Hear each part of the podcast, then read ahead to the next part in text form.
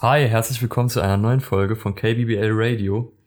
Bei mir ist mein geschätzter Kollege Marc. Hi, auch von meiner Seite herzlich willkommen zu dieser wunderschönen Ausgabe. Ja, ich bin Ivo und heute reden wir über eine Folge, die für die Geschichte von Springfield oder der Simpsons im Allgemeinen sehr bedeutend ist. Die Folge aus Staffel 7, Folge 16, das geheime Bekenntnis oder auf Englisch Lisa the Iconoclast. Und ich habe recherchiert, was das heißt. Das ist jemand, der religiöse Bilder zerstört oder insgesamt irgendwelche religiösen Sachen durch den Dreck zieht. Okay, also sehr, Und, sehr viel genauer als die deutsche Folge. Die deutsche könnte eigentlich ja. so ziemlich alles bedeuten. aber die englische sagt eigentlich genau das, was in der Folge eben passiert. Genau. Also es geht los mit einem kurzen Intro. Wir sehen den Couch-Gag, der irgendwie ziemlich merkwürdig war. Wir sehen neun Bildschirme der Bildschirm in der Mitte ist die Couch und in jedem anderen Bildschirm ist ein Familienmitglied und auch Knecht Ruprecht und Schneeball 2. Und dann gucken sich plötzlich alle um und rennen in die Mitte, rennen zur Couch, außer Cramper, der in seinem Bildschirm sitzt und schläft. Ja, das, und ist, das ist Intro von äh, amerikanischen Sitcom von The Brady Bunch. Das wurde auch ins Deutsche übersetzt, da heißt drei Mädchen und drei Jungen. Oh Gott, das klingt anders. Gut, äh, auf jeden Fall beginnt die Folge mit einem Lehrfilm über Jebediah Springfield, den Gründervater von Springfield, der personifiziert wird natürlich von niemand anderem als Troy McClure. Wer sonst sollte das machen? Und wir erfahren, dass im Jahre 1796 Pioniere an die Stelle kamen, wo jetzt Springfield steht, weil sie eine Stelle aus der Bibel falsch interpretiert hatten und ein neues Sodom bauen wollten. Und dort hat dann Jebediah Springfield heldenhaft ein Büffel gezähmt und, und sich zu eigen gemacht und wurde zum großen Helden. Du hast jetzt genau noch drei Sekunden für dein Handy auszumachen. Ich habe die Vibration genau gehört. Schön. ja. Gut. Ja, genau. Und Trey McClure macht das auch natürlich schauspielerisch super. Es ist auch gefilmt ganz professionell. Da sieht man dann ab und zu mal noch so eine Hand von einem Regisseur im Bild oder das Mikro fällt mal ins Bild rein. Also wirklich wieder fantastisch. Und dann ja. auch, auch, so typisch für diese Troy McClure Filme, immer in denen er mitspielt und mitgespielt hat, ähm, dass ein kleiner Junge irgendeine Frage stellt dann am Ende. Und dann kommt noch so eine pathetische Rede von Jebediah Springfield. Und dann sehen wir auch, warum dieser Film gezeigt wurde. Er wurde nämlich in der Schule gezeigt und Skinner tritt aufs Rednerpodest da, auf die Bühne und sagt, dass die Planungen für die 200-Jahr-Feier von Springfield geplant werden müssen. Genau, und sie wollen eine riesige Feier machen, weil das ja schon ein besonderes Ereignis ist. Und die ganze Stadt, also eigentlich jeder bereitet sich darauf vor. Die Kinder sollen zum Beispiel alle Aufsätze schreiben über Jebediah Springfield. Und wir sehen auch, dass Homer ziemlich gehypt auf das Ereignis ist und irgendein Amt annehmen will und dann das Amt des Ausrufers für sich entdeckt. Also einfach so ein Typ, der mit einer Glocke rumläuft und rumschreit. Laut Bart ist er dafür und auch perfekt geeignet. Weil er ist, genau. er ist fett, er ist laut und er, ist, er redet, glaube ich, ohne aufzuhören oder so. Genau, und das sieht Homer als Kompliment und Völlig nimmt sich dann diesen Amts an. Und Lisa geht zur Recherche für ihren Aufsatz, den sie ja schreiben muss, zur Springfield, zum Springfielder Historikerverein und trifft dort Hollis Her was ein ziemlicher Jebediah Springfield-Fan ist. Ja, hat sein ganzes und der Leben in dieser Folge auch so gewidmet. Also er hat das ganze Leben eigentlich nur noch Jebediah Springfield geforscht und ähm, geschaut und er hat so auch in diesem Verein oder in dem, was offiziellen Museum, ich glaube es war das Historische Museum von Springfield, oder? Ja, also es ist der Historikerverein, aber das ist halt wie so ein Museum gewesen. Und da steht eben so eine Vitrine drin, wo alle Sachen von Jebediah Springfield sind. Sein komischer Waschbärhut, dann eine Flöte, ähm, weiß gar nicht, was da noch lag. Also ein Nachttopf zum ah, Beispiel, ja, genau. also alles, alles mögliche Wichtige von ihm. Ja, und er macht sich dann kurz aus dem Raum raus und will Plätzchen holen, die gerade im Ofen sind. Ja. Und Lisa nutzt die Zeit und holt mal die Flöte und zieht den Hut an und will in die Flöte reinpusten, beziehungsweise halt will Musik machen mit der Flöte von Jebediah Springfield. Und sie, es kommt kein Ton raus und sie pustet richtig fest rein und auf einmal fliegt vorne ein Fetzen Pergament Leinwand raus.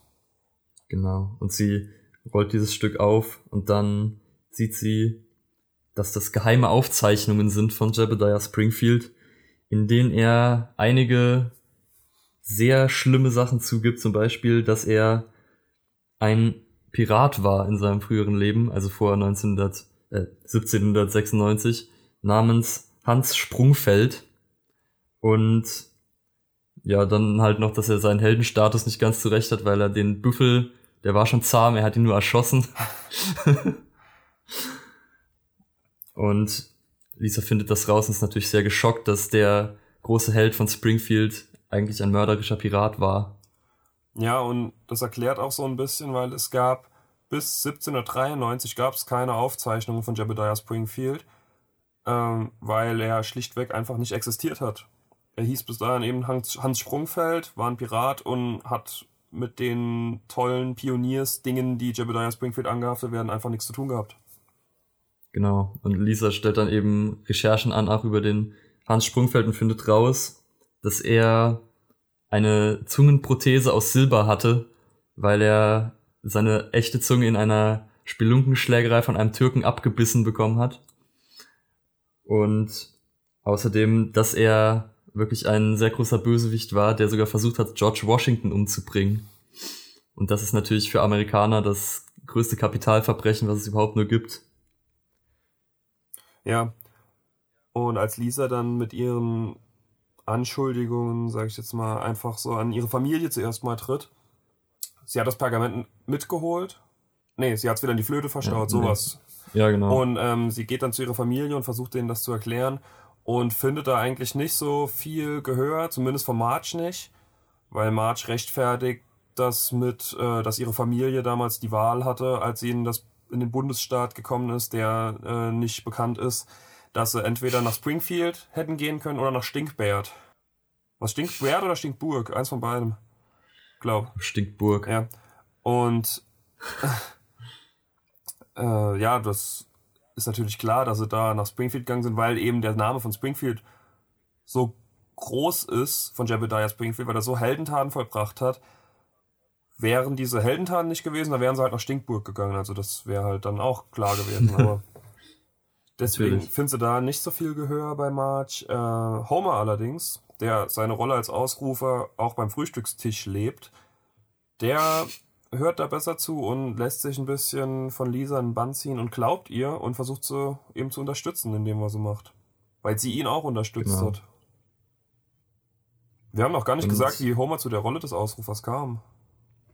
Genau, also er war bei dem, bei dem Casting des Ausrufers und da war auch eine sehr lange Schlange und er rannte ins, in, in den Raum, wo die Jury ist und hat dort mitbekommen, wie Flanders gerade den Job bekommen hat. Und das konnte er natürlich nicht auf sich sitzen lassen. Also hat er der Jury gezeigt, wie viel besser er das doch machen kann, indem er ja halt das gemacht hat, was ein Ausrufer macht, nämlich rumgelaufen ist und rumgerufen hat. Und die Jury bestehend aus Chief Wiggum, Mayor Quimby und ich glaube Skinner noch und ein paar anderen. Lovejoy, glaube War. Oder? Ja, genau. Bin unsicher. Ja. Und sie waren so überzeugt von seinen Fähigkeiten, dass sie ihn sofort in das Amt berufen haben. Und das, obwohl Flanders die hohe Qualifikation hatte, dass die Glocke und der Hut ihm gehört haben. ja. Ja, zurück zu Lisa. Wir sehen, wie sie in der Schule ihren Aufsatz zurückbekommt. Sogar Ralph hat eine Eins bekommen auf seinen Aufsatz. Ähm, das sollte war allerdings ein Schock. Und Lisa bekommt die einzige Sechs. Weil eben genau. für Miss Hoover ist das einfach falsch was so gemacht hat. Ja. Also wir sehen, niemand will irgendwas auf diesen Helden kommen lassen und niemand will die Wahrheit akzeptieren. Genau. Und daraufhin gehen Lisa und Homer dann zurück in den Historikerverein und wollen dieses Stück Pergament zurückholen, um das dann den Leuten zu zeigen. Und dort treffen sie dann Hurlbut und der sagt ihnen, dass das offensichtlich eine Fälschung ist und dass er diese Lügen nicht weiter hören will und verbannt Lisa aus dem Historikerverein, ihre Kinder und ihre Kindeskinder für drei Monate. ja, sie lässt dann Flyer drucken in so einem komischen Copyshop, wo der Comicbuchverkäufer auch irgendwelche ominösen Sachen wieder machen will. Auf jeden Fall lässt sie dann 100 Flyer auf Gelb drucken, obwohl sie, ich glaube, 5 mal 20 auf verschiedene Gelbtöne bestellt hat, aber das war auch wieder so ein, das, das war so ein bisschen wieder ein Gag, der einfach so, so künstlich halt gemacht wurde und ja. gezogen wurde, aber der halt dann trotzdem irgendwie funktioniert. Und sie will die aufhängen lassen, aber sie findet auch da wieder nirgends Anklang. Ein Quickie Mart, der patriotische Apu mit seinen Flaggen überall, der will das davon nichts wissen. Und auch Mo, obwohl er am Anfang sehr wohlgesonnen ist gegenüber dem, was Lisa zu sagen hat. Da sieht man schon, keiner will wirklich irgendwas auf Jebediah Springfield kommen lassen und keiner will Lisa auch nur zuhören. Genau. Und dann geht es sogar so weit, dass Lisa von und Homer von der Polizei zur Jubiläumsverwaltung gebracht werden die dann letztendlich Lisa davon abhalten wollen, weiterzumachen, weil sie die Investoren abschreckt, was wir dann auch sehen. Also die Investoren springen ab, weil sie einen mörderischen Piraten nicht feiern wollen. Für ihre Fischstäbchenwerbung. Ja, das geht natürlich gar nicht. Und dann schlägt Lisa vor, dass sie doch einfach mal das Grab des Gründervaters öffnen könnten, weil wenn ihre Geschichte stimmt, müsste man da ja die silberne Zunge die silberne Zungenprothese finden. Und da hat auch niemand was dagegen, dieses Grab einfach zu öffnen. Kommt öfters ähm, vor, so dann, wie Bürgermeister Quimby sagt. Bei mir fällt ja. übrigens gerade, glaube ich, die Müllabfuhr direkt, ähm, düst, glaube ich, gerade durch die Straße. Also das kann sein, dass da Hintergrundgeräusche sind. Tut mir leid. Sorry. Und dann machen sich alle auf den Weg zum Friedhof. Woody gräbt das, hebt das Grab aus und nimmt den Sarg aus dem Grab und dann öffnen sie den Sarg und sie sehen, keine Zunge befindet sich darin. Und das ist natürlich eine Schande für Lisa und für Homer. Lisa wird nicht mehr geglaubt und Homer kriegt sogar das Amt des Ausrufers enthoben, was natürlich katastrophal ist. Ja, er hat so lange sich darauf gefreut gehabt und hat die Rolle gelebt und jetzt darf es nicht machen. Ja. Schockierend. Und das ist der Punkt, wo Lisa dann denkt, okay, sie sollte vielleicht doch aufhören jetzt, wo es so viele Opfer gefordert hat. Und dann erscheint ihr aber im Traum George Washington und überzeugt sie, dass sie schon so weit gekommen ist, dass sie jetzt weitermachen muss und die Wahrheit ans Licht bringen muss. Und das motiviert sie dann doch noch weiter, das Ganze durchzuziehen. Und Jebediah Springfield erscheint ihr vorher noch. Ja, das stimmt. Aber was auch eine ganz äh, schöne Szene war, war, dass Wiggum hat ja die Zunge überprüft, ob die drin ist. Und hat, als er die Leiche angefasst hat, hat er noch gesagt, äh, ja, das ist nicht respektlos gemeint. Und dann nimmt er den Kopf und macht mit dem so Puppenspiele noch und redet mit dem toten Kopf mit den anderen. Fand ich auch sehr schön. Aber zurück zum Traum von Lisa. George Washington überzeugt sie dann eben, dass sie das Stück das zum Puzzle noch fehlt, finden muss. In dem Wortlaut. Ja. Und das ist eigentlich auch ein ganz guter Hinweis, weil überall hängen diese Bilder von George Washington, wo diese untere, dieses untere Stück einfach fehlt. Da weiß ich auch nicht, ob das jetzt einfach Zufall, also ob das jetzt bei den Simpsons nur so war, oder ob dieses Gemälde wirklich so ist. Also dieses Ja, das habe ich mich auch gefragt. Washington habe ich auch keine Recherchen mehr angestellt. Ja, aber auf jeden Fall mit diesem Hinweis fällt ihr dieser Umstand dann auch in der Schule auf, als sie auf dieses Bild schaut und sieht, dass dann der untere Teil fehlt und macht sich dann sofort wieder in den Historikerverein, wo sie dann Hurlbut anklagt, die ganze Zeit die Wahrheit gewusst zu haben und ihm ja ihm vorwirft, dass er die Zunge versteckt habe und dass er die ganze Zeit die Wahrheit gewusst hatte, sie nur nicht verkraften konnte und vor allen anderen verheimlicht habe. Und dann findet sie nicht nur bei ihm im, im Museum als Cowboy verkleidet die silberne Zunge, sondern sie nimmt auch noch dieses Pergament, was sie, was er in den Mülleimer geworfen hatte und zeigt ihm, dass das ein Bildausschnitt ist aus eben diesem Porträt, also dass er damals, als er George Washington umbringen wollte, dieses Stück mitgeholt habe und dann darauf sein Bekenntnis geschrieben hatte. Genau, daraufhin erkennt dann auch Herbert wirklich, also endlich die komplette Wahrheit und sieht ein, sein Leben, seine Lebensaufgabe war eben halt falsch, beziehungsweise er hat das für einen Mann gemacht, für den er für was anderes gehalten hat, als er war. Und deswegen will er jetzt die Parade, die momentan in Gange ist, versucht er zu stoppen, sodass Lisa ihre Erkenntnisse mit der ganzen Stadt teilen kann auf der Parade. Genau. Und sie gehen auf so ein Podest, so ein Rednerpodest. Und Herbert kündigt an, dass Lisa eine große Ankündigung hat und sie macht sich daran, alles aufzuklären. Dort dann schaut sie in die Menge, wo überall eben Leute sind, die diese Waschbärfellmützen aufhaben und überall amerikanische Flaggen schwenken. Und sie entscheidet sich dann dafür zu lügen und sagt, dass Jebediah Springfield ein toller Typ war und dass das ihre Recherchen ergeben haben. Und ja, dann als Herbert fragt, warum sie das gemacht hat, sagt sie einfach, dass die Leute so viel ziehen aus diesem Mythos des Helden Jebediah Springfield, dass wenn sie das ihnen nimmt, dass das auch so ein Stück weit der Stadt und allen, die dort wohnen, ihre Identität nimmt und dass sie das ja nicht will.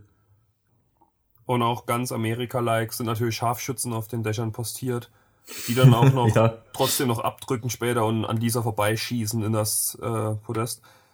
Und Homer findet auch noch ein Happy End in der Folge. Er stößt nämlich Flanders, mhm. ganz wie im Film, ich glaube, mich tritt ein Pferd, das ist auch so ein, so ein amerikanischer Film, stößt da Flanders zur Seite als Ausrufer und vollendet seine Karriere mit dem Amt des Ausrufers. Ja. Und nimmt Lisa noch auf die Schulter und sie darf die Glocke dann auch mal noch läuten. Ja, ein sehr schönes Ende. Da sind wir auch wieder an dem Punkt angekommen, zwar hat sich für Lisa jetzt mehr oder weniger dieser Mythos geändert, allerdings sind wir wieder an der Ausgangslage vor der Folge, weil die ganze Stadt denkt immer noch, Jebediah Springfield ist ein Held, also es hat sich quasi nichts geändert. Ja. Sind wir wieder da, wo wir ja, gesagt haben, am Ende von den Simpsons-Folgen wird halt eben wieder versucht, alles zurück auf Level 0 zu holen halt. Ja gut, aber in diesem Fall wurde es schon etwas eleganter gemacht als dann ja, in der letzten Folge mit Skinner. Ja, das, das, das stimmt, das stimmt. Ja, auf jeden Fall trotzdem dann Happy End und alles wieder soweit ganz gut. Warum hast du die Folge ausgewählt? Also ich konnte mich noch daran erinnern, dass ich früher, als ich noch regelmäßig im Fernsehen die Simpsons geschaut hatte, dass ich, dass mir diese Folge in Erinnerung geblieben ist, weil ich die irgendwie ziemlich cool fand. Weil sie halt nicht nur so Backstory gibt noch mehr zu Jebediah Springfield und allem, sondern weil ich das auch irgendwie interessant fand, dieses ganze Thema. Und keine Ahnung, ich finde die Folge einfach ziemlich schön.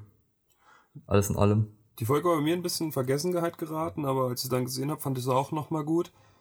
So gagmäßig war sie nicht so stark besetzt. Ja. Aber storymäßig fand ich die auch echt, echt gut und hat nochmal Spaß gemacht, so anzugucken. Genau. Ja. Dann vielen Dank fürs Zuhören. Vielen Dank fürs Aussuchen der Folge, Ivo. Gar kein Problem. Sehr guter Pick. Und wir hören uns spätestens nächste Woche in der neuen Folge. So sieht's aus. Ciao.